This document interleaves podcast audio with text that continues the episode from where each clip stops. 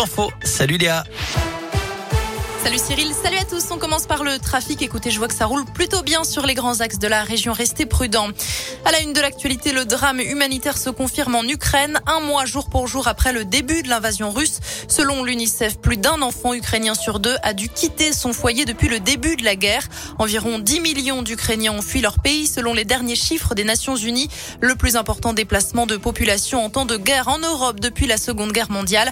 Et on apprend qu'une dernière frappe à Kharkiv a fait au moins six morts parmi les civils et une quinzaine de blessés. Ce jeudi, marathon diplomatique avec au programme sommet de l'OTAN, de l'Union européenne et du G7 en présence de Joe Biden. Le président américain est arrivé en Europe hier. Le G7 qui appelle cet après-midi à revoir la place de la Russie dans les organisations internationales. Ce drame en Suisse, quatre Français sont morts après avoir chuté de sept étages depuis le balcon d'un appartement situé à Montreux. D'après les premiers éléments, il s'agit des membres d'une même famille. Une cinquième personne est toujours hospitalisée dans un état grave. Il s'agit d'un adolescent de 15 ans. Des gendarmes se rendaient dans l'appartement avant les faits, dont les circonstances sont encore indéterminées. L'actualité en France, c'est aussi cette journée de mobilisation pour les retraites. Plusieurs syndicats se mobilisent aujourd'hui pour une revalorisation des pensions et des services publics de proximité. À une quinzaine de jours du premier tour de l'élection présidentielle, des manifestations sont prévues dans une vingtaine de villes en France, y compris dans la région, à Lyon et Clermont. Plusieurs détenus de la prison de Bourg-en-Bresse passent en comparution immédiate. Aujourd'hui, ils sont poursuivis pour avoir généré un blocage refusant de réintégrer leurs cellules. C'était le 11 mars dernier. Ils sont accusés d'avoir arraché le grillage du terrain de sport, indiquent les services de police. On ignore pour l'heure les circonstances de ces actes.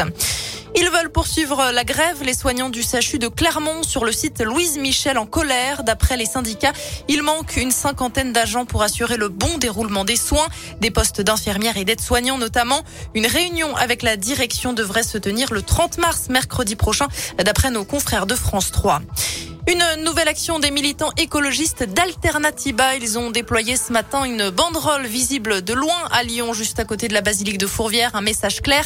Macron a livré notre région à Amazon. L'association dénonce les destructions d'emplois causées par l'implantation des entrepôts de l'entreprise de commerce en ligne en Auvergne-Rhône-Alpes. Du sport et un mot de foot. Fin de saison confirmé pour Sako à Saint-Etienne. Le défenseur malien souffre toujours de sa blessure au ligament droit. Et puis ça bouge en coulisses chez les Verts. Loïc Perrin va prendre encore du galon d'après l'équipe. Le coordinateur sportif de l'ASS va diriger la cellule de recrutement à la place de Jean-Luc Buzine, dont le départ est désormais acté. La météo pour finir sur Journal du Soleil cet après-midi et le thermomètre qui monte jusqu'à 20 degrés. Ça restera très ensoleillé aussi demain avec des températures qui resteront fraîches dans la matinée sous la barre des 10 degrés. Merci Léa.